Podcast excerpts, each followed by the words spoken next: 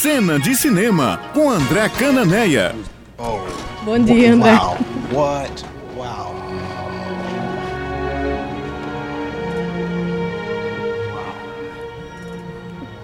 O que teve de bom na estreia? Bom dia, Ivna. Bom Bom, dia. dia. Ulisses. Bom dia, Maurício, Helena. É, temos muitas estreias, mas aí eu- não dá pra ver todas. Eu, eu costumo focar em uma. Uhum. E ontem eu fui ver Midsummer, O Mal Não Espera a Noite. Eu acho esse título, inclusive. É, Assustador. é, é, porque na verdade O Mal Não Espera a Noite. Por quê? Assim, o que é desse título em português, né? O título original é só Midsummer. E eu tava muito curioso pra ver porque é o filme novo do Ari Aster, que é o diretor de Hereditário. Hereditário é um filme que foi lançado em 2018, fez muito sucesso, repercutiu muito. É um filme de terror, é um filme de terror denso, um filme que no meio do filme ele tem um plot twist incrível. Ele tá na minha lista pra quando eu tiver coragem de assistir filme de terror de novo. Isso, e vale a pena e descobrir que ele tá no catálogo do Amazon Prime. Uhum. E, e aí ele, ele. O Psicose é um filme que tem um plot twist no Sim. meio do filme. É, só, pra vocês, só pra fazer uma comparação. E aí eu fiquei muito curioso e fui ver o Midsummer, Midsummer a, O Mal Não Espera a Noite. E aí eu vou logo explicar o título. O filme se passa todo pela manhã, não tem uma única cena à noite. É isso que é assustador, porque normalmente filmes de terror acontecem sempre. ou as cenas tensas são à escuras e tal. noite. É, mas aí esse é um filme diferente, inclusive diferente do próprio Hereditário, muito embora você já perceba que o diretor tem uma assinatura visual, uma assinatura de direção. né? Ele é um diretor que, por exemplo, ele, a câmera fica parada e as pessoas ficam conversando. Não é, não é aquele tipo de filme que dá um close em Ivna, dá um close em Ulisses, fica alternando, não. Ele deixa a câmera parada e eles vão conversando. É, mas aí, eu não, eu não diria, Ivna, que chega a ser um, um, um filme de terror, mas é um drama extremamente perturbador. Já que eu deixei tanto suspense aí sobre o que é o filme, vou dar só uma sinopse rápida. É a história de um grupo de amigos, aliás, de um casal e um grupo de amigos que viajam até os cafundós da Suécia lá para participar de um ritual dentro de uma vila de uma comunidade uma comunidade rural repleta de rituais. Pessoal que se veste branco, que cultua a natureza e que cultua sobretudo é, uns ritos que vêm da mitologia nórdica, né? Que vêm do passado, uns rituais, rituais, rituais pagã, pagãs. E, e aí eles entram naquela comunidade que é muito fraternal, muito amor, mas começam a ver coisas que são muito estranhas para eles, claro, americanos e tal. E, e a comunidade tenta explicar a eles que para eles isso é natural. Então, por exemplo, o círculo de vida lá vai de quando eles nascem até os 73 anos. E aí uma personagem lá pergunta, certo, e quando acontece até os 73 anos? E aí a coisa vai ficando pesada. Porque aí envolve suicídio, envolve morte. O filme é extremamente forte, não é para todos os públicos, não é para todo tipo de pessoa. A classificação é 18 anos. É, é 16 ou 18, agora eu tô na dúvida. É, ele, em alguns momentos, é violento, mas, mas a violência ele deixa pra Rambo, que também estreou ontem. o foco dele é a atenção. É a atenção, é o envolvimento, é colocar o espectador no meio daquele estranho daquele estranho vilarejo e que vão acontecendo coisas com esses turistas lá até um final, enfim, de repente surpreendente. Que você não pode contar. É, é, eu tô evitando falar muito porque eu acho que a surpresa faz parte do filme. Exato. Mas eu quero é, alertar o ouvinte que é um filme com uma pegada mais europeia, um embora seja a produção seja americana, mas é um filme assim com andamento lento, com planos muito abertos.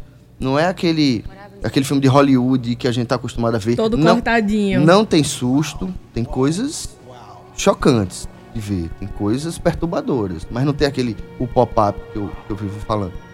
Eu gostei muito, é, ainda tô vendo se eu gostei mais do que Hereditário, porque realmente Hereditário é um, um bom filme, mas eu gostei bastante e indico, principalmente para quem gosta de filmes sobre seita, né? O, o Bebê de Rosemary é um filme sobre seita. Isso. O, tem um chamado Homem de Palha, é um culto e tal. Como eu acho que esse vai virar um culto com o tempo. O, o Midsummer vai virar um culto. O Homem de Palha é justamente sobre um, um sujeito, que é o Christopher Lee, que vai numa ilha que lá tem um culto e envolve bruxa e tal. É esse, esse tipo. O cinema, cinema, principalmente o cinema europeu, é, ele teve muito filme de seita, assim, no final dos anos 70, 60, 70. Bodas de Satã, um clássico, por exemplo. É, tem um com Natasha Kinski, fi, Uma Filha para o Diabo também, é um filme de seita. Então, assim, ele se inspira muito nesse universo aí. Então, para quem gosta de terror e para quem tem estômago forte, tá recomendado aí. Além dessa estreia, tem Rambo, que é um filme de ação, né? Isso, Rambo. Quantos anos desde, Rambo desde é o nossa, último? Desde o último oito. Não, não, se dá para falar mais que Rambo é um filme de ação. Rambo é um filme de massacre. É, não, inclusive esse é o mais violento. Esse é ele consegue superar é, os outros? Consegue, mata, consegue. Mata mais do que os três, os, os quatro anteriores. Olha, se mata eu não sei, porque aí, aí você tem que contar. contar né? Mas porque... assim, que mata com mais requintes de crueldade, sim. Não. E é uma coisa que muito me preocupa. O Silvestre Stallone, depois que fez Mercenários, parece que se empolgou, né? Isso, porque, assim, eu, eu escrevi hoje no, no Jornal União é, exatamente sobre essa volta de Rambo, né? Rambo é, um, é uma figura da era Reagan, republicano uhum. e tal. E o primeiro filme de 82, programado para matar, é um filme, é um bom filme, inclusive, que tratava aí dos traumas de quem serviu na guerra do Vietnã. É. é, era um negócio mais organizado, sabe?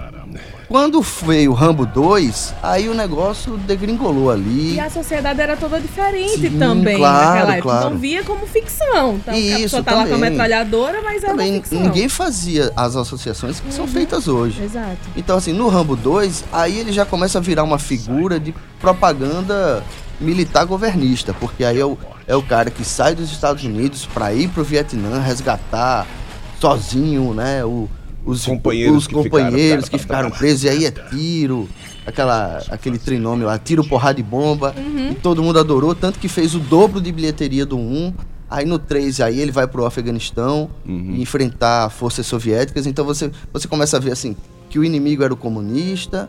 Que também que no 2 o... também tá. Né? No 2 é, é, é, os soviéticos é Isso, que apoiam Sim, o, é, é verdade. O, então, então, assim, você vê Reagan, né? A era Reagan, o, o, o americano conservador, né? O, cria o herói americano, o super-herói, que vai combater o comunismo.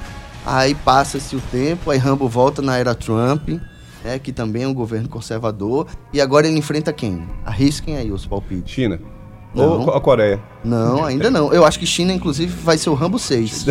Nossa. Dessa vez ele enfrenta o México. Ah, né? Ah, o muro. O muro, o, o muro. Hum. Então ah, a história é justamente isso. O, o, John Rambo, que é o personagem do Stallone, o Stallone tá com 73 anos, ele tá ali na ele tá ali morando perto da fronteira do México, a sobrinha que ele cria como filha é sequestrada por malvados traficantes mexicanos e ele vai lá se vingar, resgatar a menina e tal, naquele típico é, filme dos anos 80, né? Aquele filme truculento dos anos 80, só que agora bem mais violento.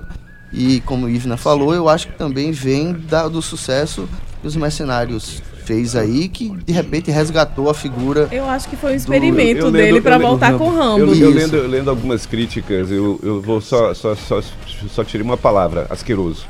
É, pois é, estão falando que é truculento, asqueroso. Eu li umas críticas negativas. Na verdade, eu não vi uma crítica positiva ainda sobre Rambo. É, assim, os filmes de Rambo nunca rendem críticas positivas, porque não é um filme que você sai para pensar, né, como Midsummer, que tem várias camadas de leitura e tal. Não, Rambo não tem camada de leitura é nenhuma, é escapismo. Sessão da tarde. Total, total. É isso. Valeu, Canané. Então, valeu. Bom final de semana para todo mundo e até semana que vem. Deixa eu só dar um, um pitaco. É, estreou no Cine Banguê, A Torre das Donzelas, Isso. ontem, que foi um filme que estreou no Fecharuanda em dezembro. Então, para quem não assistiu em dezembro, a estreia foi ontem, tá na programação. Até o próximo mês, pelo menos, tá na programação do Cine Banguê. Acho que vale a pena assistir. E tá na minha lista. Irei lá.